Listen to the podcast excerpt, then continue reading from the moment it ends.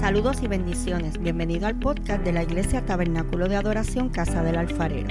Soy la pastora Keili Otero y espero que puedas ser bendecido en este nuevo episodio con esta poderosa palabra de parte de Dios.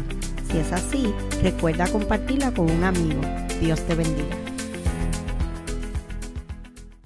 Cuando usted escudriña las escrituras, no tan solo es leerlas, es escudriñarlas, es saber lo que dice ahí, es por qué dice eso ahí, es en qué tiempo se escribió. Y a lo mejor usted me dice, bueno, pero es que yo no he estudiado en un instituto. Eso está bien, pero hoy día hay tantos recursos. Yo no sé si usted tiene eh, la aplicación de la Biblia. Hay una, hay una aplicación que se llama YouVersion. Cuando usted busca esa aplicación, usted busca cada libro, usted le hunde a cada libro y le va a aparecer el listado de los capítulos. Desde el 1 en adelante, ¿verdad? Pero si usted mira antes del 1, ¿usted sabe lo que le aparece? Un signo de interrogación. Y si usted no es curioso, pues sea curioso y dele al signo de interrogación. Entonces ahí le dice cuándo se escribió el libro, dónde se escribió el libro, quién escribió el libro, por qué lo escribió. Y usted va aprendiendo. Y es importante que cuando leamos las escrituras nos ubiquemos y escudriñemos las escrituras. Y si usted está al tanto y usted está pendiente de cada profecía bíblica que aparece ahí en la palabra, si usted entiende cada una de esas profecías y usted entiende el propósito de esa profecía, es bien importante porque hay profecías que fueron para un tiempo determinado. Pero hay profecías que son para nosotros. Cuando usted lee y usted escudriña, usted puede entender que nosotros hoy día estamos viviendo un tiempo profético. ¿Por qué profético? Porque ya en las escrituras se había escrito. Y cuando usted entiende eso, ahora agárrate, agárrate ahora.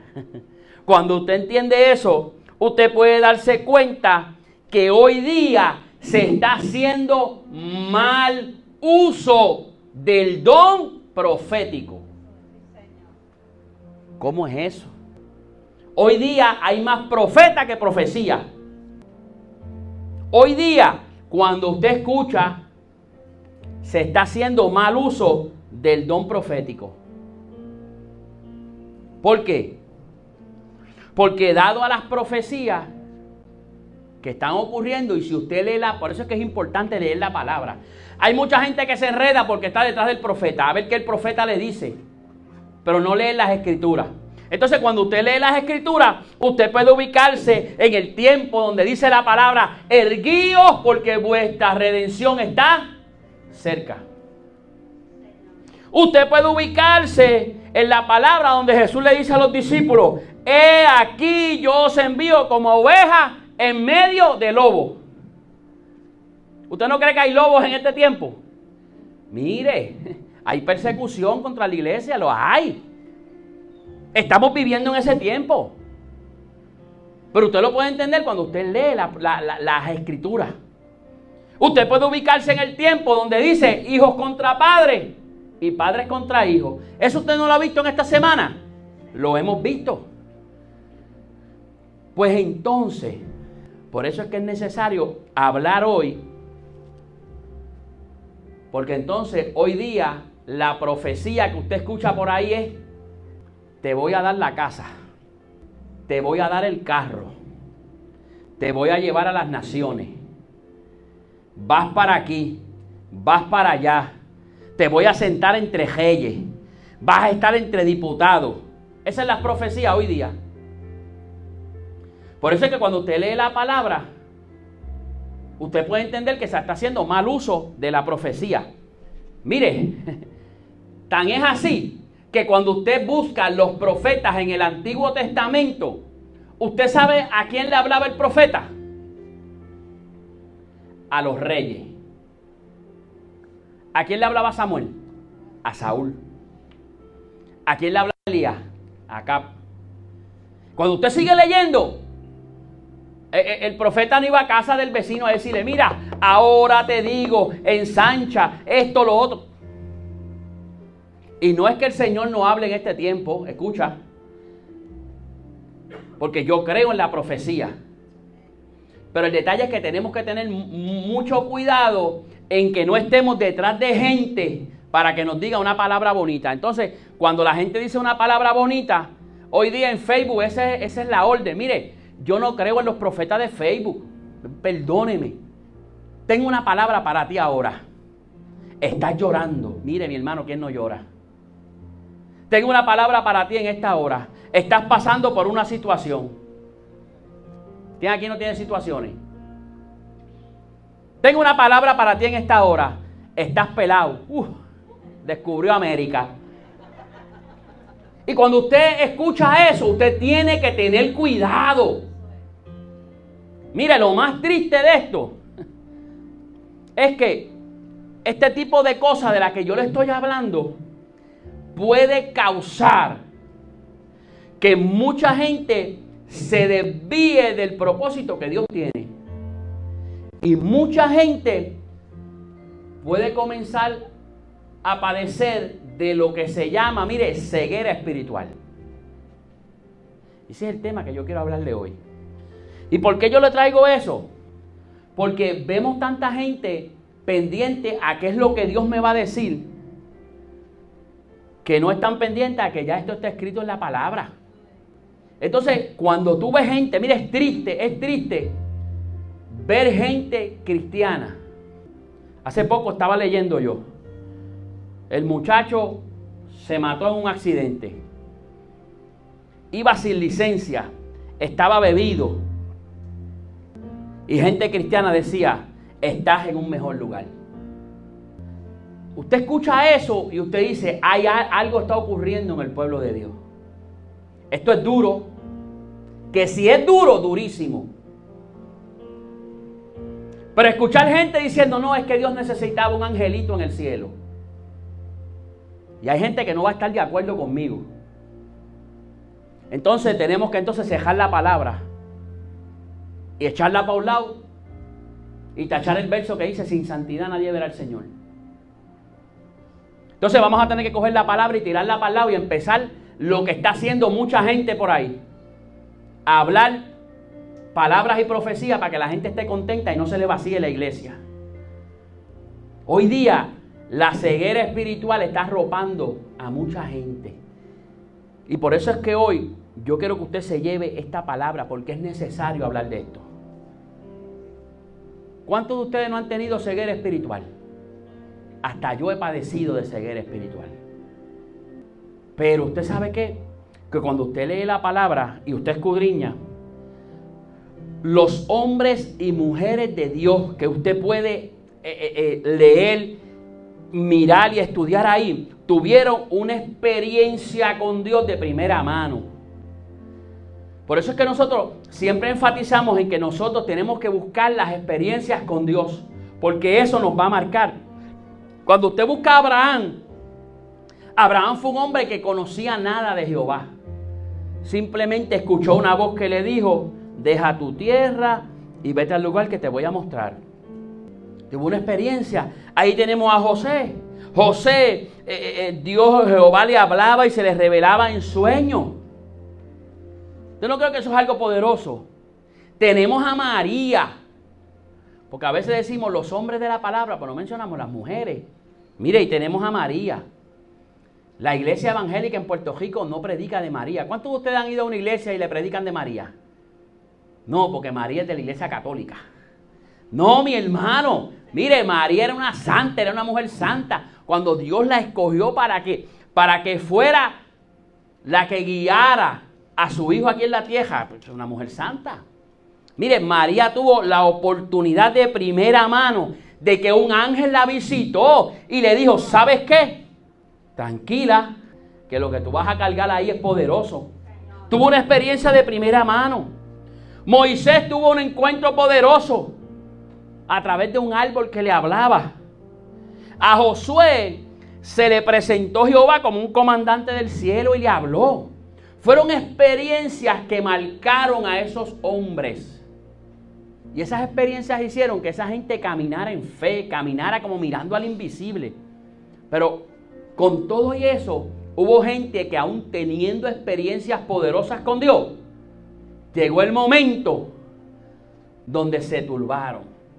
Pero algo interesante es que esto yo lo hablé hace un tiempo y cuando estaba buscando dije, esto yo lo tengo que volver a hablar hoy un momento. Es que una vez estudiando las escrituras, encontré esto y es que está, la, está el pueblo de Israel. Y está la generación de Moisés y la generación de Josué. ¿Usted sabe cuál fue la generación de Moisés? Aquella generación que salió de Egipto. Y la generación de Josué fue esa generación cuando Moisés muere y entonces Josué es el que se queda a cargo. Y algo interesante es, escucha, escucha esto, es que la generación de Moisés tenía que ver para creer. Sin embargo, la, generación de Josué tenía que creer primero para poder ver. ¿Cómo es eso? Mire, la generación de Moisés fue la que se paró frente al mar y una voz le dijo a Moisés, está quieto y ver la salvación de Jehová. Entonces, ¿qué pasó? Se abrió el mar ¿Y ellos qué hicieron? Creyeron. Ellos primero tenían que ver el milagro para creer. Cuando usted sigue buscando, usted va a ver que en todo momento Jehová primero hace el milagro y luego el pueblo, ay Dios mío, qué cosa brutal. Pero cuando vamos entonces a la generación de Josué, le dijo, ¿sabes qué? Yo te voy a dar la tierra, pero tienes que conquistarla. O sea, esa tierra va a ser tuya, pero en el momento que tú te muevas en fe, es que vas a verme obrando. Y así fue que Josué conquistó. Josué conquistó creyendo. Y yo creo que nosotros debemos de inclinarlo, inclinarnos por la generación de Josué. La generación que escuchaba la promesa y luego se movía en fe. Nosotros caminamos por fe y no por vista. Esto es algo que lo hemos hablado muchas veces aquí. Porque la fe es la entrada a lo sobrenatural. A lo que está por encima de lo que nosotros podemos ver. Y se dice que caminamos en lo sobrenatural cuando vivimos por encima de las circunstancias, de los problemas, de la persecución y de los ataques del enemigo. Porque aunque nuestros ojos vean lo contrario, nosotros creemos que ya eso está vencido, que ya el problema está resuelto, que ya la enfermedad está sana. Caminamos en lo sobrenatural cuando estas cosas que vienen a nuestra vida, oye, nos pueden afectar, pero no nos van a dirigir, ni nos van a trazar en el propósito que Dios tiene. Por eso es que cuando nosotros nos quedamos conociendo a Dios como Salvador, Él nos va a salvar. Pero hay gente que conoce a Dios como Salvador y tienen una sed de querer tener una experiencia más allá. Por eso yo le insto a usted que busque experiencias con Dios más allá. Una experiencia que los marquen. ¿Por qué? Porque si nosotros no tenemos ese tipo de experiencia, poco a poco nuestros ojos espirituales se van a ir cerrando. Entonces cuando vamos al libro de Reyes, esta historia usted la ha escuchado y nosotros la vamos a por encimita, realmente no vamos a entrar mucho en detalle. Aquí vemos a un profeta poderoso de Dios que se llamaba Elías. Y el profeta Elías es un profeta que apareció ahí en el libro de Reyes. Y cuando usted busca de Elías no le dice que era hijo de tal, que nació de aquí, que era... Dice de dónde era, pero, pero no te da mucho detalle. Lo importante del profeta Elías es que el ministerio de Elías marcó el fin de la adoración a Baal en el pueblo de Israel. Y Elías era un hombre que cargaba algo poderoso de Dios, cargaba un poder de Dios tan grande Escúchate esto. Elías cargaba un poder de Dios tan grande que cuando vamos al Nuevo Testamento, el ángel se le aparece a Zacarías. ¿Y quién era Zacarías? Pues mire, Zacarías era el esposo de Elizabeth. Elizabeth era prima, si no me equivoco, de María, la madre de Jesús. Eran dos mujeres que estaban embarazadas para el mismo tiempo aproximadamente, quizás como cinco o seis meses de diferencia. Entonces, cuando el ángel del Señor se le aparece a Zacarías, que era el esposo de Elizabeth, mire, mire lo que le dice el ángel. Le dice en Lucas 1.17, Él irá primero delante del Señor. ¿Por qué primero delante del Señor? Porque Él iba delante de Jesús. Dice en Lucas 1.17, Él irá primero delante del Señor con el espíritu y el poder de Elías para reconciliar a los padres con los hijos y guiar a los desobedientes a la sabiduría de los justos. De modo que preparará un pueblo dispuesto para recibir al Señor. Ese era Elías. O sea, todavía después en el Nuevo Testamento se está hablando de Elías. Y esta parte, yo una vez en un estudio bíblico estaba hablando de eso, que quizás no, no eh, lo voy a decir como un dato. Y es que a mí eso me encantó. Porque cuando, cuando usted va Está Jesús con los discípulos. Escucha esto, está Jesús con los discípulos. Y Jesús le dice a, los discípulos, ¿quién soy yo? Y unos dijeron, tú eres Elías, tú eres esto, tú eres lo otro. Pero allá salió mi amigo Pedro. Pedro salió, se tiró y dijo, tú eres el Cristo, el Hijo del Dios viviente. Bienaventurado eres porque no te lo reveló nadie, te lo reveló el Padre que está en los cielos. Y hablaba yo en el estudio bíblico que, que, a mí me encanta pensarlo de esa manera, porque ¿quién le reveló a Juan el Bautista que Jesús era el Hijo de Dios?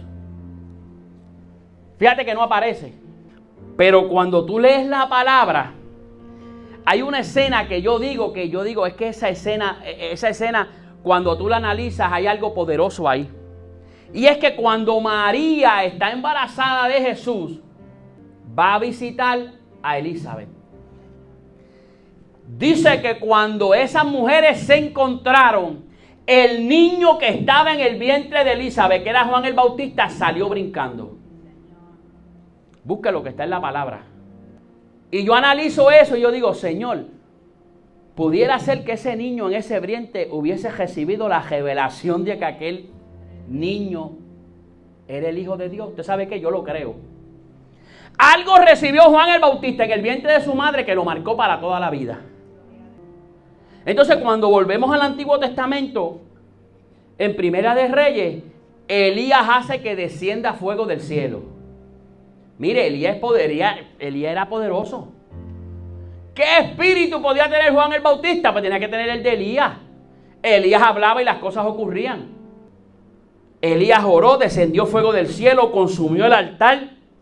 Elías fue detrás de 400 y pico de, sacerdotes y, los degollaron. Un hombre con, con una autoridad tremenda.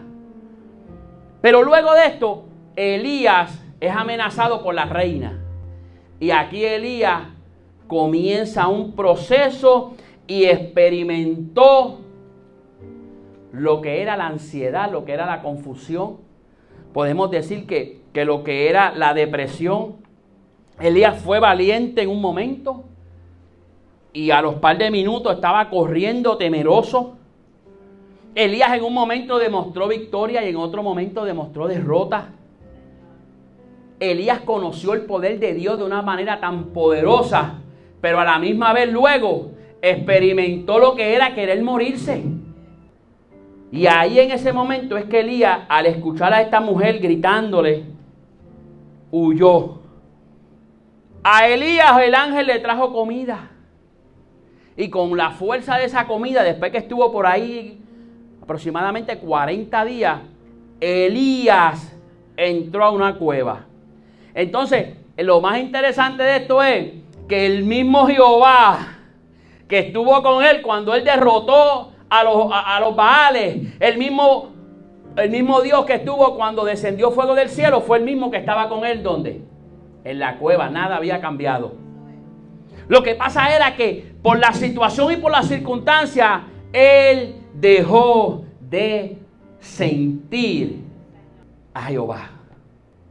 Y él le dice, ¿qué haces aquí en la cueva? Y cuando usted lee, ¿qué hace aquí? O sea, eh, al decir, Jehová decirle a él, ¿qué haces aquí? Pues que, ya Jehová estaba así jato en la cueva, esperándolo. Pero él no lo podía percibir. Y hay momentos en que muchas veces nosotros nos entretenemos, y eso trayéndolo acá, o nos entretenemos con el ministerio y nos olvidamos del Dios del ministerio. Nos entretenemos cantando y nos olvidamos a quién es que nosotros le cantamos y adoramos. Por eso es que en esta mañana yo empecé con esa introducción. Porque yo puedo traer un mensaje aquí que lo motive a usted y que usted salga pompeado. Wow, Dios me va a dar las naciones. Dios me va a saldar las deudas. Dios me va a dar el carro. Eso está bueno. Pero es que yo te tengo que decir hoy que estamos en un tiempo donde tienes que cuidar que la ceguera espiritual no nos arrope a todos. Estamos en un tiempo donde tenemos que movernos en fe. Y tenemos que buscar una relación más estrecha con nuestro Dios. Elías antes había experimentado el poder de Dios y luego de enfrentar a los Baales, entonces ahora experimenta, quizás él experimentó soledad, se sintió solo, tenía miedo. Pero lo más poderoso de esto es que aunque él estaba pasando por el desierto, Jehová estaba con él. Imagínese si estaba con él que lo alimentó. Y hoy, hoy, es una mañana poderosa para que tú entiendas que aunque estés pasando por el desierto, Dios está contigo. Mira, usted sabe que el desierto es un lugar pasajero. ¿Y qué significa pasajero? Que es un lugar para tú pasar. Cuando usted lee las escrituras, muchos pasaban por el desierto. El desierto es un lugar para pasar. El problema es que tú hagas cabaña y te quedes en el desierto. ¿Sabes lo que vas a pasar? Que si tú haces cabaña y te quedas en el desierto, vas a morir. Por eso es que el desierto todo lo vamos a pasar. Es un lugar pasajero. Pero aunque en el desierto veas lo contrario, si Dios dijo la palabra, la palabra de Dios se va a cumplir. Aunque lo que tú veas alrededor no coincida con lo que tú necesitas, recuerda que hay un Dios que está a tu lado. Porque vamos a ver qué fue lo que le pasó a Elías. Elías se sintió solo, se sintió derrotado. Elías sintió que ya todo había acabado. Elías deseó la muerte.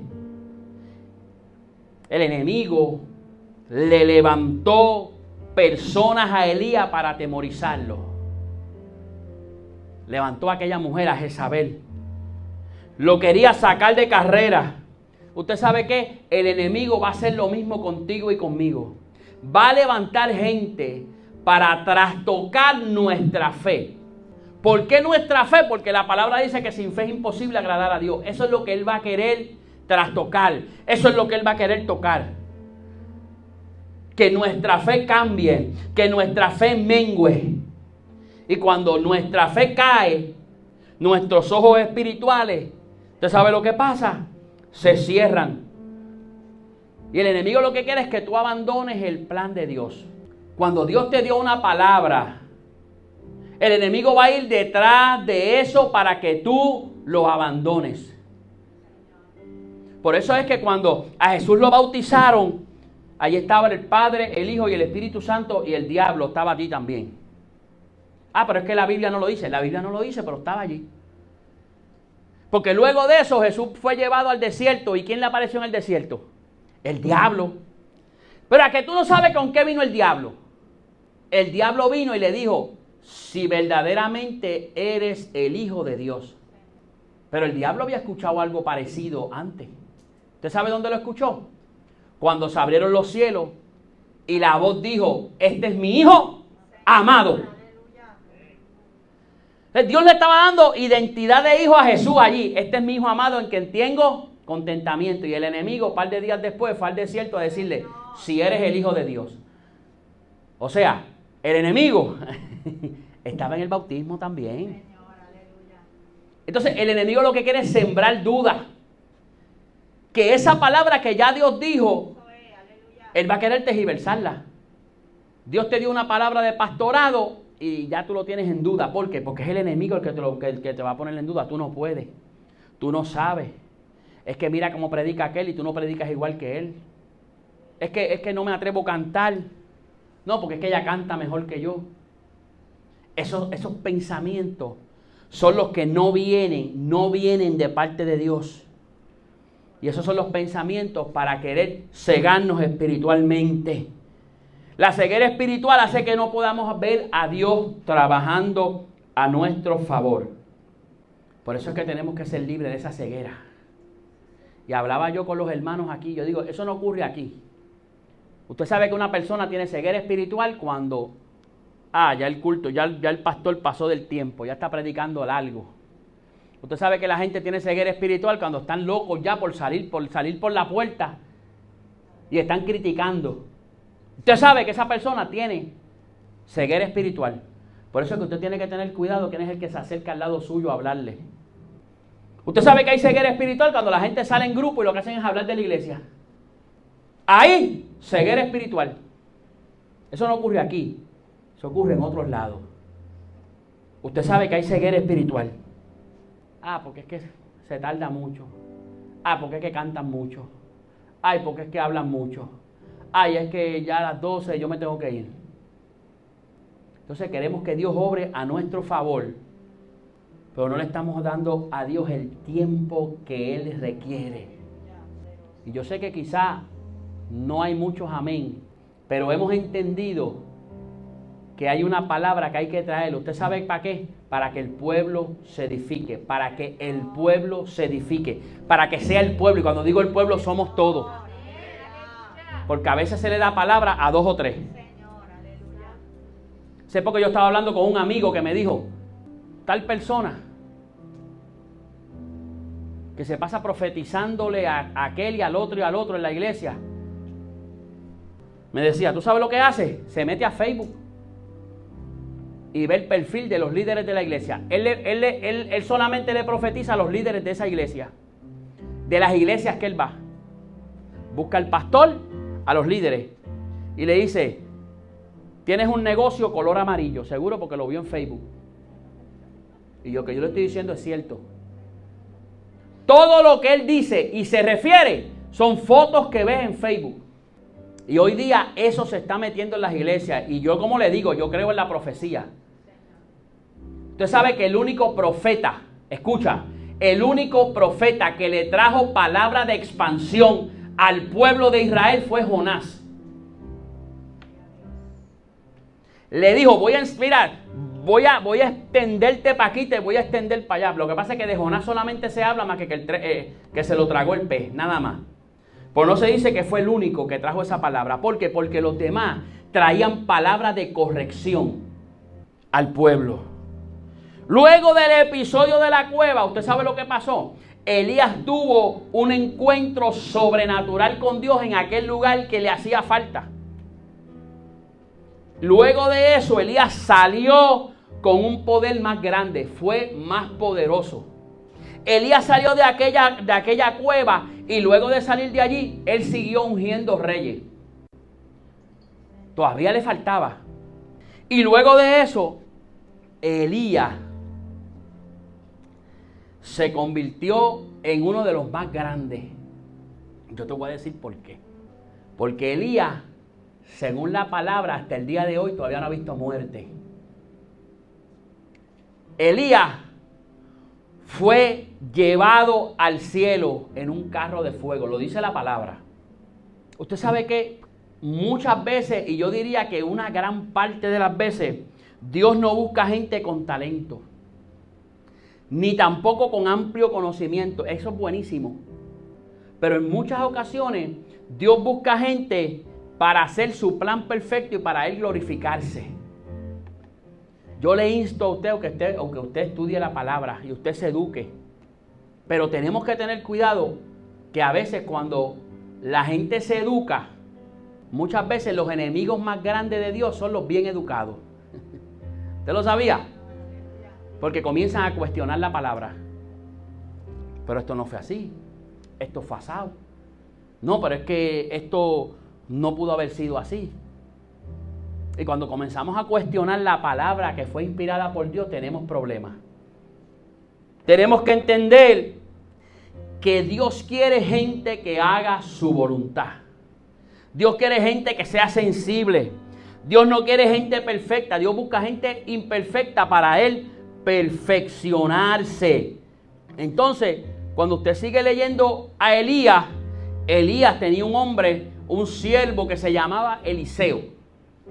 Entonces, Elías asciende al cielo y, Eliseo, un tipo inteligente, ¿qué dijo? Bueno, pues yo quiero el poder tuyo dos veces. Dijo, yo quiero una doble porción. Y cuando Elías asciende en un carro de fuego, el manto de Elías cae. Entonces ahí recibe Eliseo ese poder sobrenatural que solamente lo da Dios. El manto era un símbolo. Recibió un poder y una autoridad el doble de lo que tenía Elías. Entonces ahora tenemos a Eliseo aquí. Eliseo era un hombre que estaba en el campo arando y cuando Elías se le acercó le dijo, ¿sabes qué? Le tiró el manto. Eso fue antes de, Elías irse. Y lo llamó. Eliseo vino y obedeció el llamado y se fue. Se fue entonces a servirle a Elías.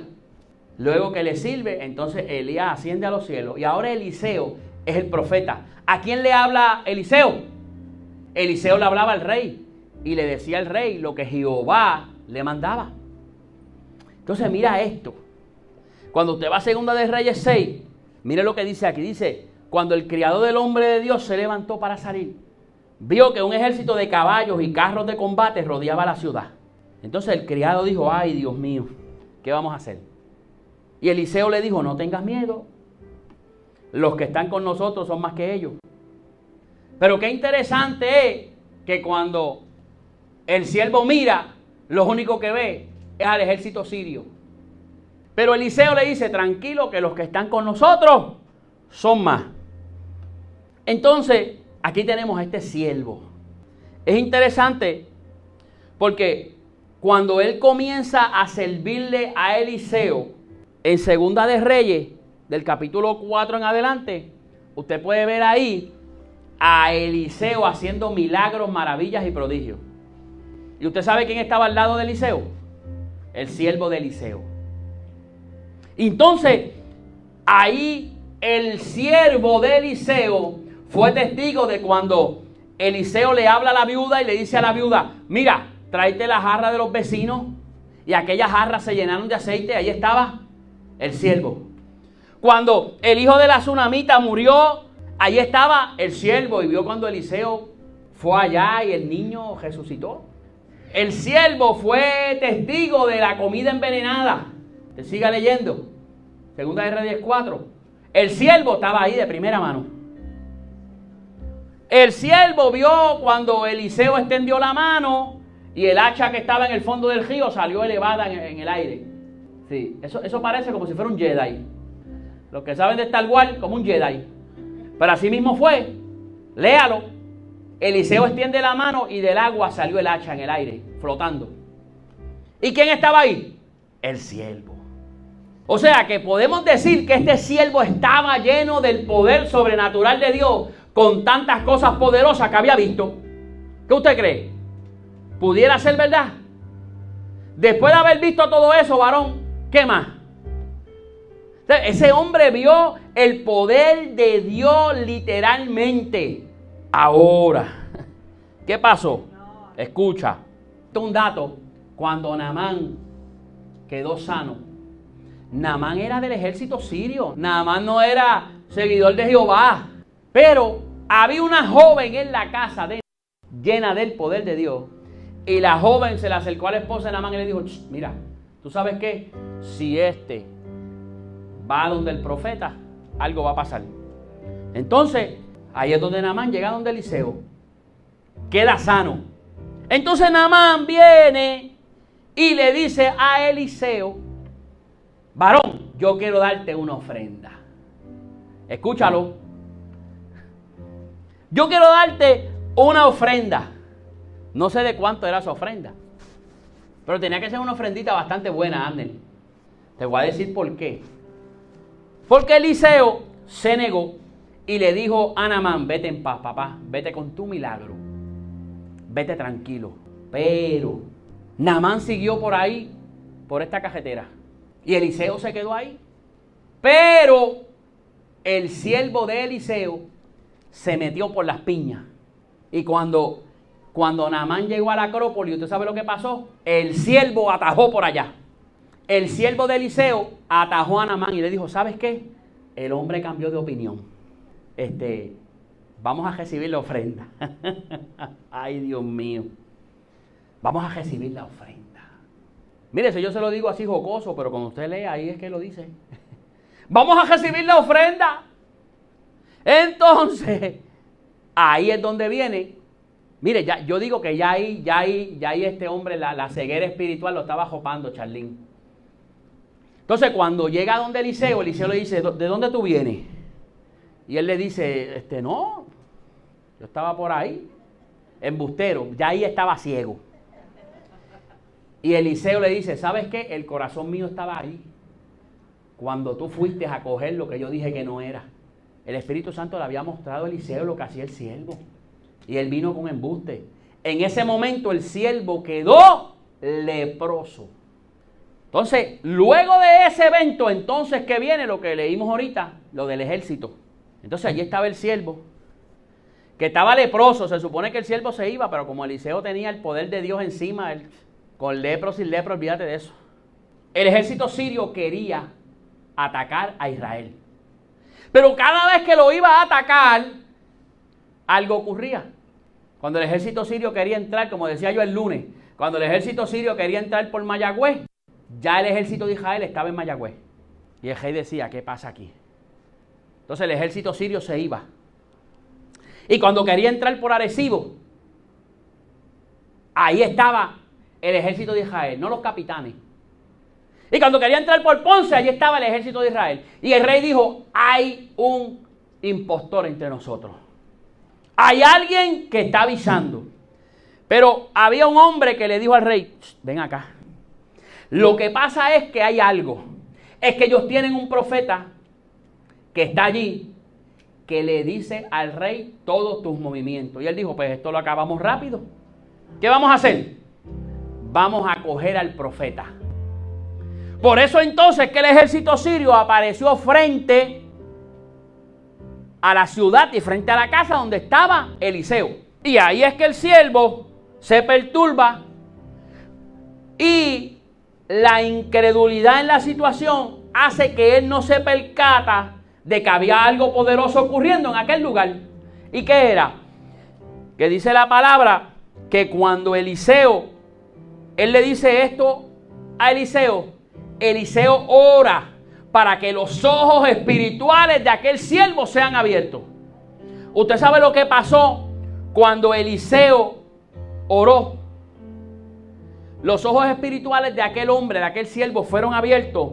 Y dice que cuando él volvió a mirar, él vio guerreros montados a caballo dice que vio carros de fuego alrededor del ejército sirio y que eran mucho más. Por eso es que entonces Eliseo sale, miró y volvió hacia adentro.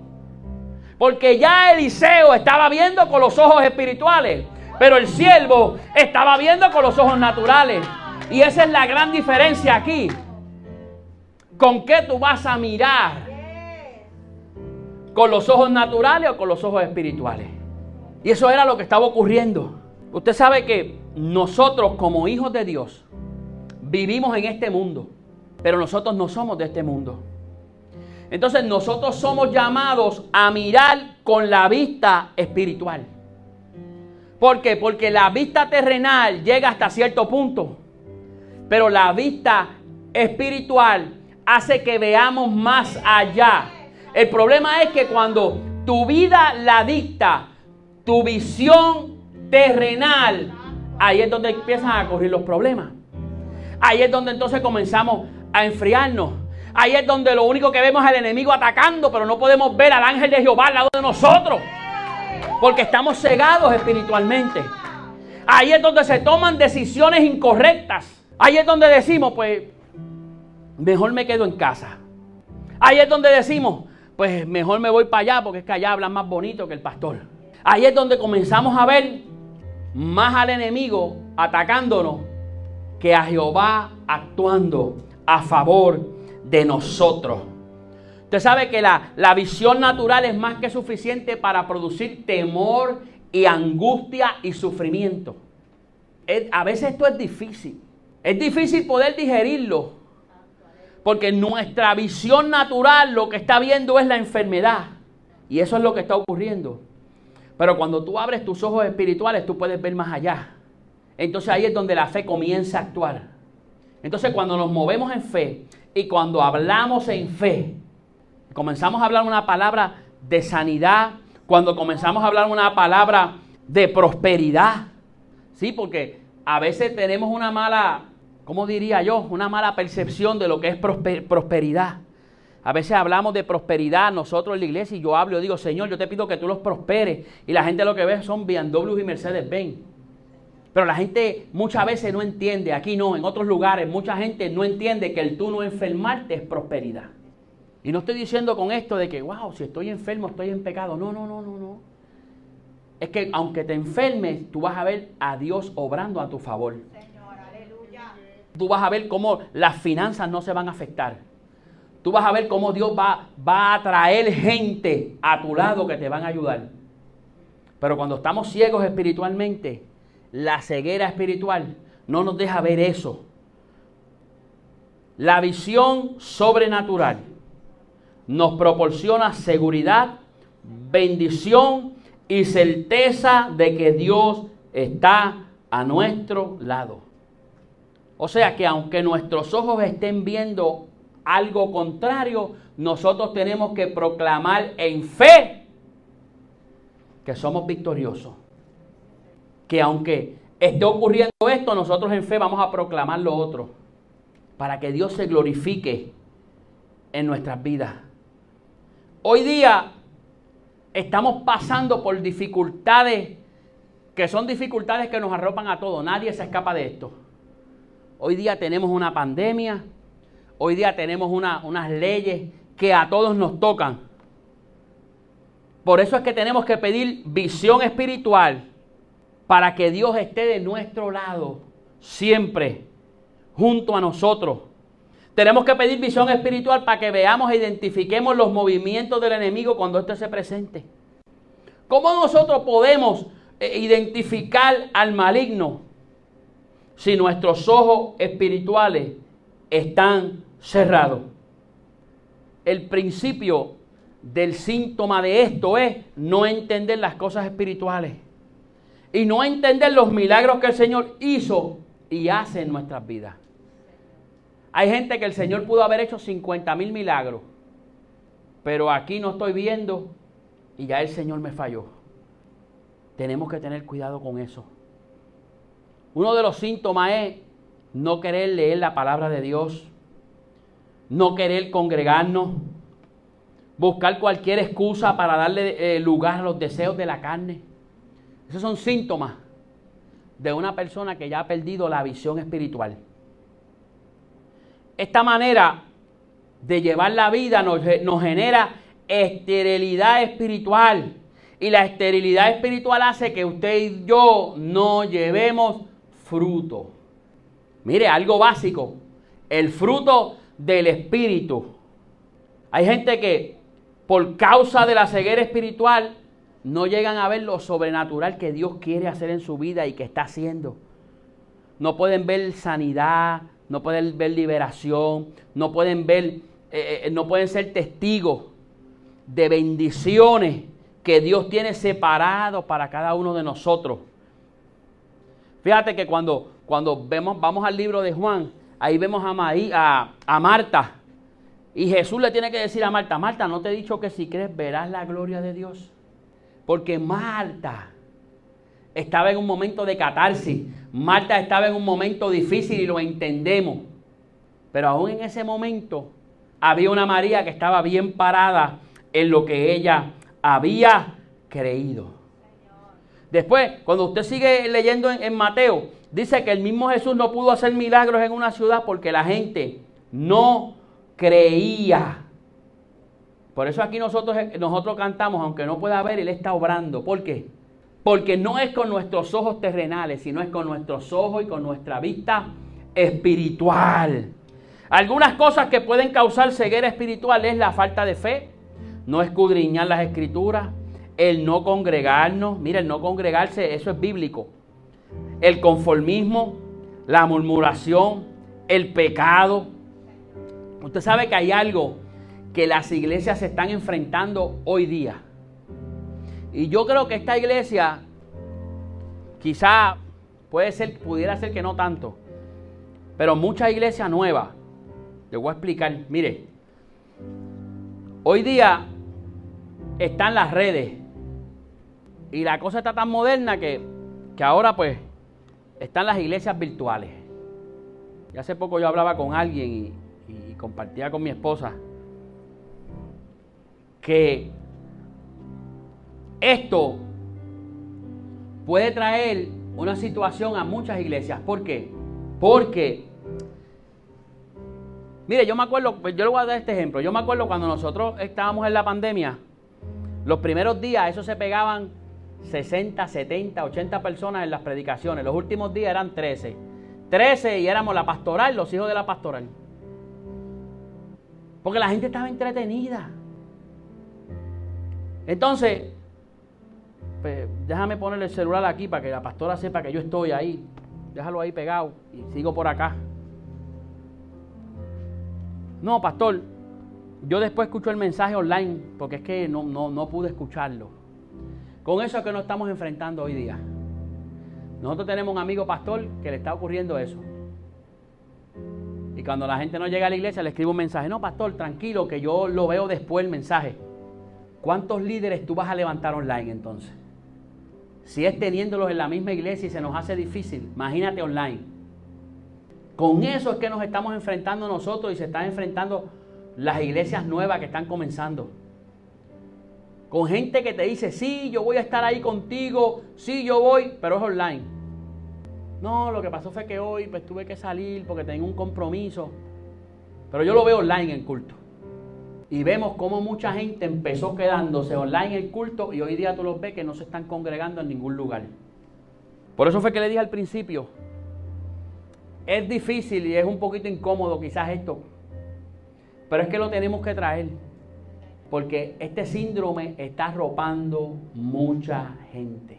Para recuperar esta visión espiritual, lo primero es reconocer que estamos viendo borroso. Tenemos que comenzar a ejercitar la fe.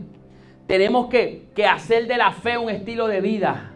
Tenemos que reconciliar nuestra vida con Dios tenemos que comenzar a movernos de lo natural a lo espiritual. Porque hay un mensaje que se ha dejado de llevar y es que Cristo viene pronto. Yo te puedo profetizar a ti casa nueva, cajo nuevo, te puedo profetizar llaves, te puedo profetizar 50 cosas, pero el día que Cristo venga, todo eso se va a quedar aquí. Por eso es que hoy día se está haciendo un mal uso de la profecía. A nadie se les dice, ¿sabes qué? Tienes que arreglarte porque Cristo viene pronto, está a las puertas. Lo que pasa es que eso es una palabra que no gusta, pero Cristo viene pronto. Y cuando usted tiene su visión espiritual al 100%, dice la palabra, buscad primeramente el reino de Dios y todo lo que tú necesitas va a ser añadido. Abre tus ojos espirituales Comienza a darle tratamiento a esa vista para que tú veas cómo todo en su vida y en mi vida, incluyéndome, se va a alinear. Vamos a estar puestos en pie. Hoy es mañana para analizar cómo estamos en nuestra visión. Hoy es mañana para ver si estamos viendo un poquito borroso. Hoy es mañana para ver si nos estamos quejando mucho. ¿Usted sabe lo que pasa?